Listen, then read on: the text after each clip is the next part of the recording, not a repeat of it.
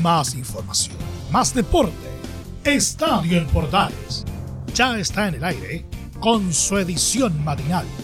La primera de Chile, uniendo al país de norte a sur.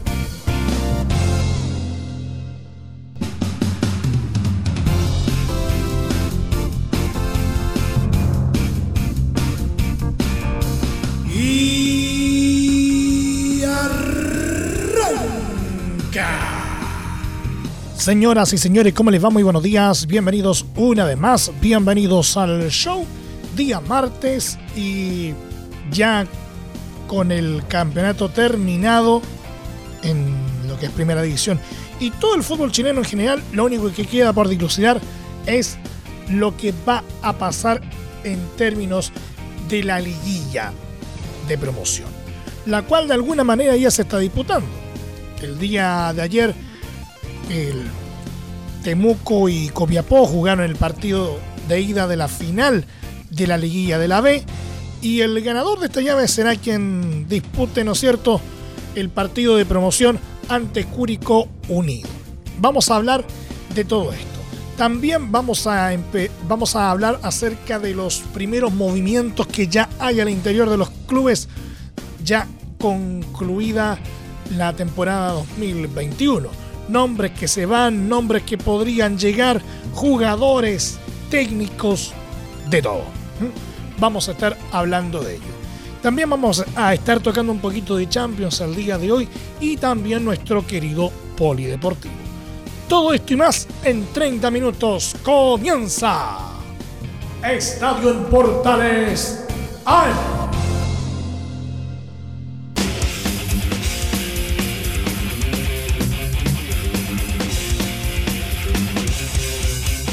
Desde el mate central de la Primera de Chile, uniendo al país de norte a sur, les saluda Emilio Freixas. Como siempre, un placer acompañarles en este horario.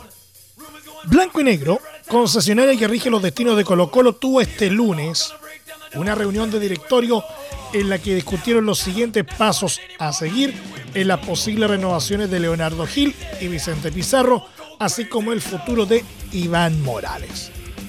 Según trascendió, no se ha avanzado en la continuidad de Gil y Pizarro. El primero porque no logran convencer a Al Ittihad, club dueño de su pase, de bajar el monto de 2 millones de dólares, cifra que no están dispuestos a pagar, por lo que buscan fórmulas para retener al Colo.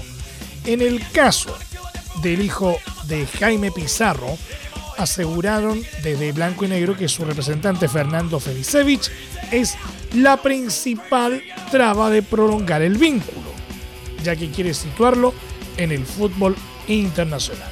En el caso de Morales, jugador por el que están dispuestos a escuchar propuestas, aún no llega ningún ofrecimiento. En caso de mantenerse esto, el jugador que anotó 17 goles este 2021 seguirá en Macul. En cuanto a Emiliano Amor y Pablo Solari, no hay novedades concretas, pero se sabe que con el primero hay un acuerdo de palabra para continuar en el Monumental y que por el segundo harán efectiva una opción de compra. Finalmente, Gustavo Quinteros pidió tres refuerzos de cara a la próxima temporada, pero esto puede variar si se va algún jugador.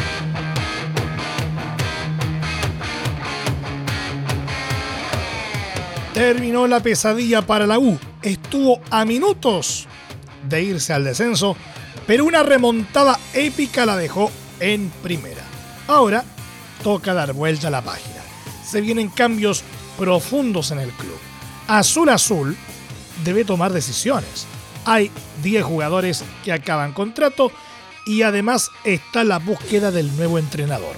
Del gran número de futbolistas que terminan su vínculo, hay unos que seguirían y otros que definitivamente no tendrían lugar en el plantel 2022.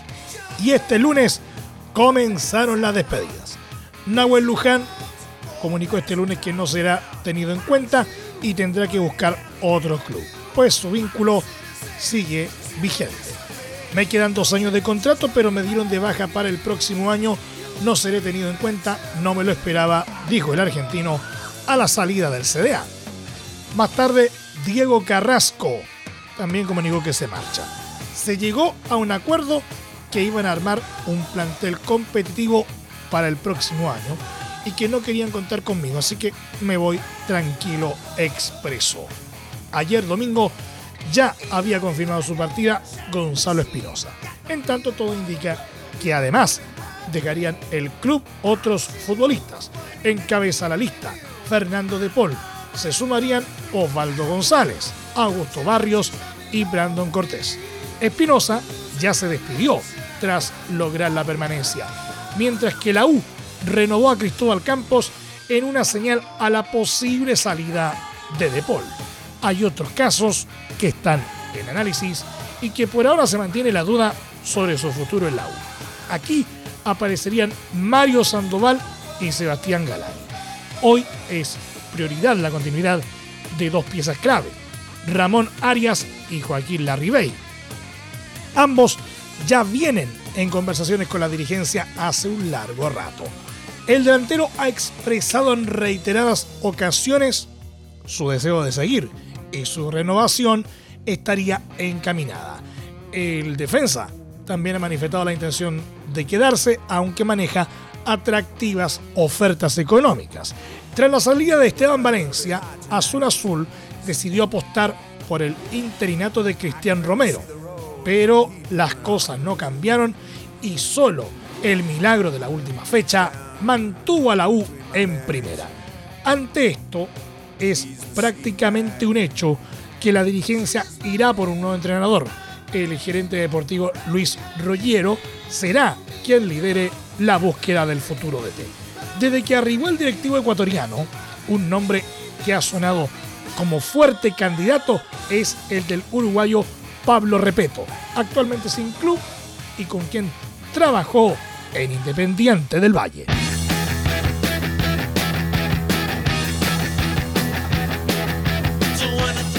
Luego de conseguir un histórico tetracampeonato, la Universidad Católica festejó este domingo en el Estadio San Carlos de Apoquindo. Pero este lunes dejan de lado las celebraciones y ya comienza a prepararse para el 2022. Los cruzados tienen varios temas pendientes. El primero es ver qué pasará con Cristian Paulucci, quien llegó a la banca de la UC como interino tras la salida de Gustavo Poyet. Por ahora no hay nada concreto. Ah, súper contento, súper feliz. No tengo más que palabras de agradecimiento a toda la gente, al club que me dio la posibilidad de ser feliz de esta manera. Y bueno, a mi hijo, a mi mujer que están allá. Así que súper agradecido, tratar de disfrutar de este momento.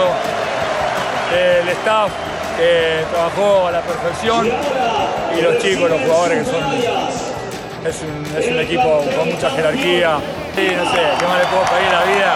Ah, no sé, sinceramente, como lo dije siempre, nunca me planifiqué en nada, solamente en el próximo partido, porque si no sabía que me iba a ir mal. Y bueno, voy a tratar de disfrutar con los muchachos, con mis amigos, con la familia, como te dije recién, que vinieron.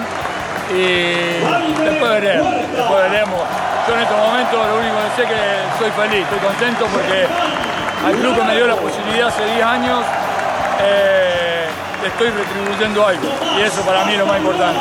Sobre el futuro de Paulucci, Juan Tagle, presidente de Cruzados, también dejó la duda. Eh, estamos, por supuesto, muy contentos con el trabajo que él hizo, y no solo él, sino que todo el equipo, Rodrigo Valenzuela, Jaime Rubilar, Emiliano Fleita, Mauricio González, todo el, todo el staff.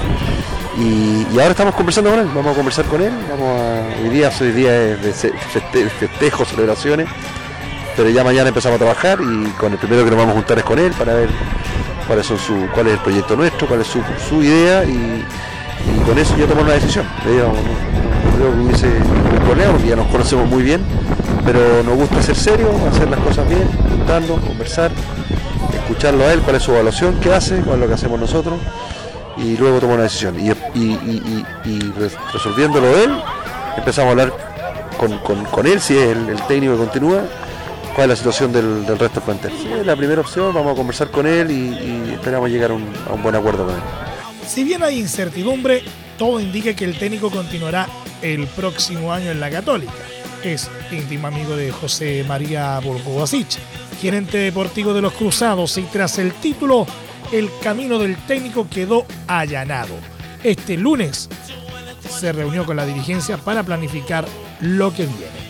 Por otro lado, antes de los refuerzos, en la UC tienen que definir qué pasará con los 10 jugadores que terminan contrato. ¿Quiénes son? José Pedro Fuensalida, Germán Lanaro, Alfonso Barot, Edson Puch, Diego Buenanote, Luciano Agüed, Raimundo Rebolledo, Juan Cornejo, Gastón Lescano y Juan Fuentes. Algunos la tienen más fácil para seguir, pero otros tienen un pie afuera de San Carlos, como Lescano y Cornejo, quienes no han sido considerados últimamente. Otro caso es el de Buenanote, quien este lunes recibió la carta de nacionalización, por lo que liberará un cupo de extranjero para 2022, lo que podría ser importante para Cruzados a la hora de decidir sobre su continuidad. Por otra parte, O'Higgins dio por terminado el ciclo del entrenador Miguel Ramírez, luego de casi cuatro meses al mando del equipo y de mantenerlo en primera división tras una difícil campaña que inició Dalcio Giovagnoli. Mediante un comunicado, los rancagüinos expresaron que se ha decidido no renovar contrato y por consiguiente finalizar la relación contractual entre el club y el cuerpo técnico de Miguel Ramírez. Además de desear suerte al estratega y su equipo de trabajo, en el elenco celeste aseguraron que ya están trabajando en un reemplazante para el ex defensor de Colo Colo y Universidad Católica. Según eh, se cuenta, aparecen como opciones muy incipientes Nicolás Díez y Ronald Fuentes para tomar el cargo.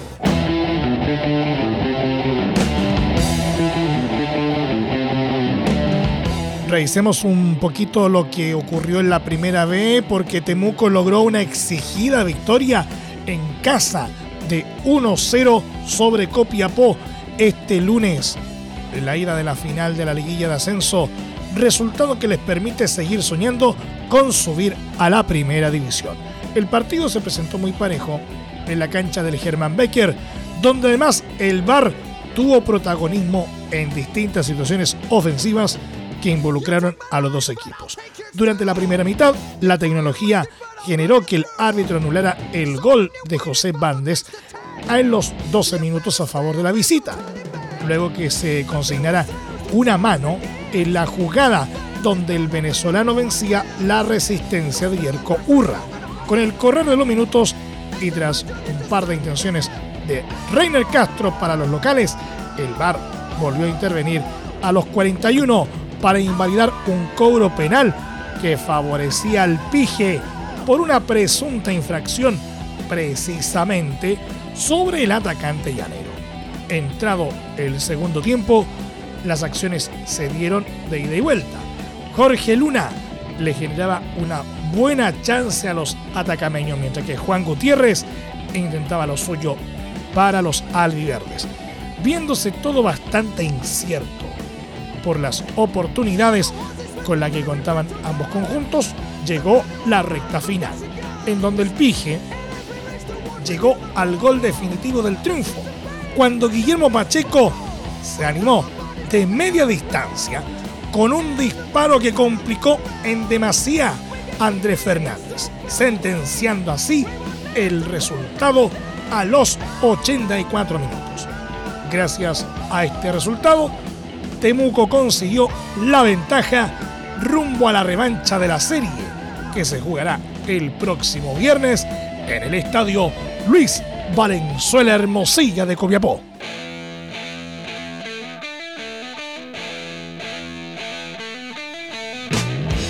Una verdadera sorpresa la siguiente noticia. Fíjense que Humberto Suazo no seguirá en Rayados, el equipo filial del Monterrey de México. Gracias Humberto por permitirnos volver a verte en la cancha, el compromiso que mostraste y las enseñanzas que les dejaste a nuestros jóvenes futbolistas. Nuestra historia está ligada, así que Nos vemos pronto, expresó Rayados en su cuenta de Twitter. Chupete volvió a México en agosto pasado. Dejó La Serena y tuvo un recibimiento espectacular en Monterrey, donde es ídolo. Con Rayados, Suazo disputó 10 partidos en la Liga de Expansión. Anotó un gol. El futuro del delantero de 40 años, por ahora, está en el aire. Se especula con que podría regresar a La Serena.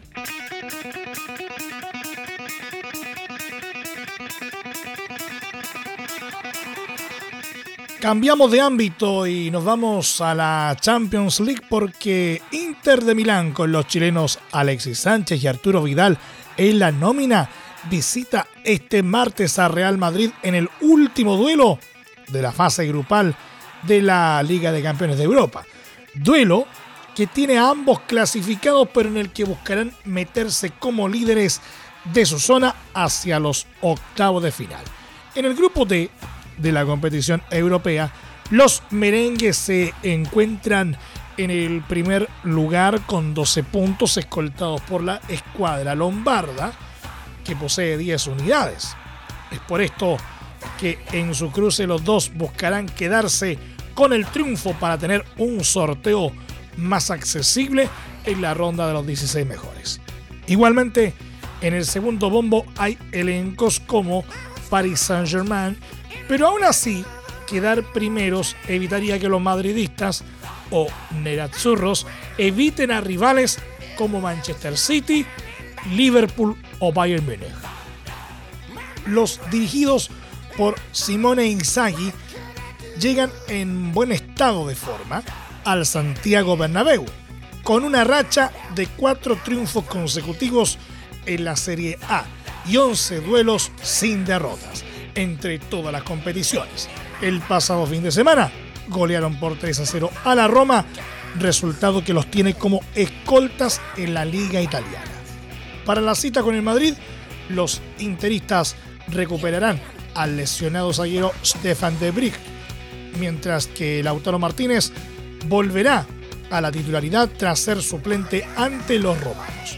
Con este panorama es probable que Inter forme con Samir Handanovic en el arco, Milan Skriniar, De y Alessandro Bastoni en defensa, Denzel Dumfries, Nicolo Varela, Marcelo Brozovic, Hagan Kaljanoglu e Iván Perisic en mediocampo, mientras que Lautaro y Edin Seco irán en ataque.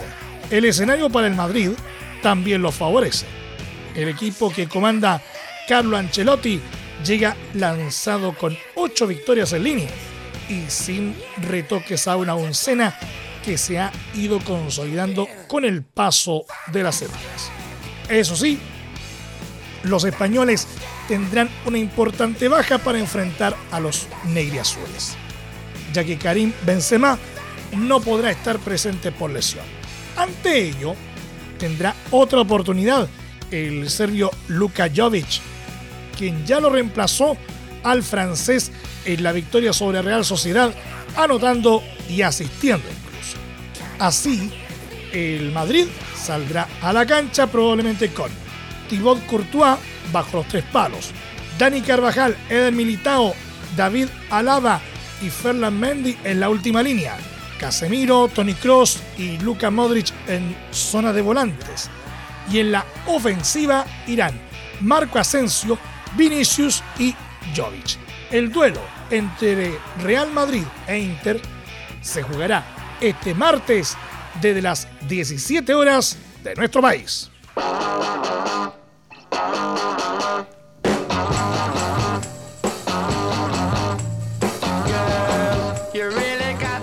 Vamos a nuestro querido polideportivo porque una semana intensa vivió Francisco Chaleco López en su estadía en Portugal, donde hace unos días probó el Canam, con el cual competirá en el Dakar 2022 de Arabia Saudita junto a su navegante Juan Pablo Latrache. Tras regresar de Europa, el piloto doble campeón del Dakar 2019 y 2021 en Side by Side partió a Copiapó con nuevos bríos para seguir preparándose de cara a la prueba que se disputará entre el 1 y 15 de enero próximo. Pero no solo testeó el auto con el equipo proveedor, South Racing Canam, sino que además llegó a un acuerdo para ser piloto oficial de la marca canadiense por tres años, lo que le permitirá trabajar con la escudería directamente para tener un auto de punta en todo aspecto y con el respaldo absoluto en su próximo compromiso de enero en Arabia Saudita. Este es un importante acuerdo con fábrica para seguir creciendo en la categoría que cada vez será más fuerte. Ahora en el Dakar 2022 contaré con material de punta, con un mochilero de apoyo y un vehículo similar en Chile para entrenar durante el año Expreso López. El hecho de ser piloto oficial considera también poder proyectarse para correr en alguna fecha del Campeonato del Mundo de Rally Cross Country 2022, como lo hizo alguna vez como piloto de motos, pero esta vez será en las cuatro ruedas, lo que se concretará una vez que concluya el Dakar. Por otro lado, con el nuevo Side by Side, Chaleco López competirá en la carrera más larga y difícil del mundo entre el 1 y 15 de enero en la categoría T3 de los SSV. El equipo decidió inscribirme en las dos categorías ya que eh, la T3 es más rápida, competitiva, no tiene restricción de brida en el turbo y es más ancho, lo que nos tiene muy motivados a todo el equipo, indicó el piloto de 46 años. Francisco López integrará el selecto equipo Canam Factory South Racing, que además componen el estadounidense Austin Jones, el polaco Aaron Domsala, el australiano Molly Taylor y el español Gerard Farres.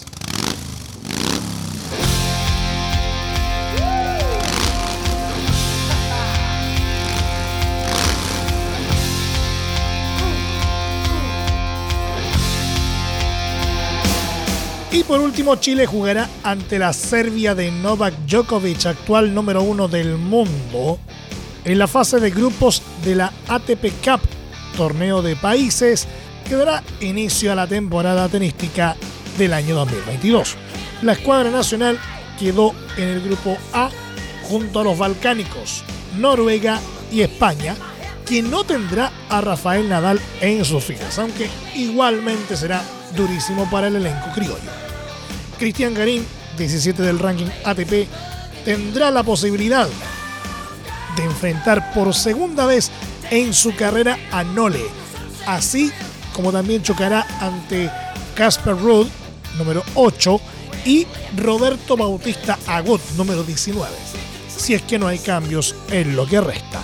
El segundo singlista nacional será Alejandro Tavilo, número 138, el tercero Tomás Barrios, número 147, y el cuarto debe definirse, ya que Nicolás Jarry recién iniciará su temporada en febrero, según informó su entrenador Juan Orsón. El torneo se llevará a cabo entre el 1 y 9 de enero de 2022 en Sydney, Australia, en la previa del primer Grand Slam de la temporada en el mismo país los grupos de la ATP Cup. Grupo A, Serbia, Noruega, Chile, España. Grupo B, Rusia, Italia, Austria, Australia. Grupo C, Alemania, Canadá, Gran Bretaña, Estados Unidos. Grupo D, Grecia, Polonia, Argentina, Georgia. Nos vamos. Muchas gracias por la sintonía y la atención dispensada. Hasta aquí nomás llegamos con la presente entrega de Estadio en Portales en su edición AM, como siempre, a través de las ondas de la Primera de Chile, uniendo al país de norte a sur. Les acompañó Emilio Freixas. Muchas gracias a quienes estuvieron junto a nosotros a través de las distintas plataformas de portales digital, a través de la red de medios unidos en todo el país y por supuesto también a través de la Deportiva de Chile radiosport.cl.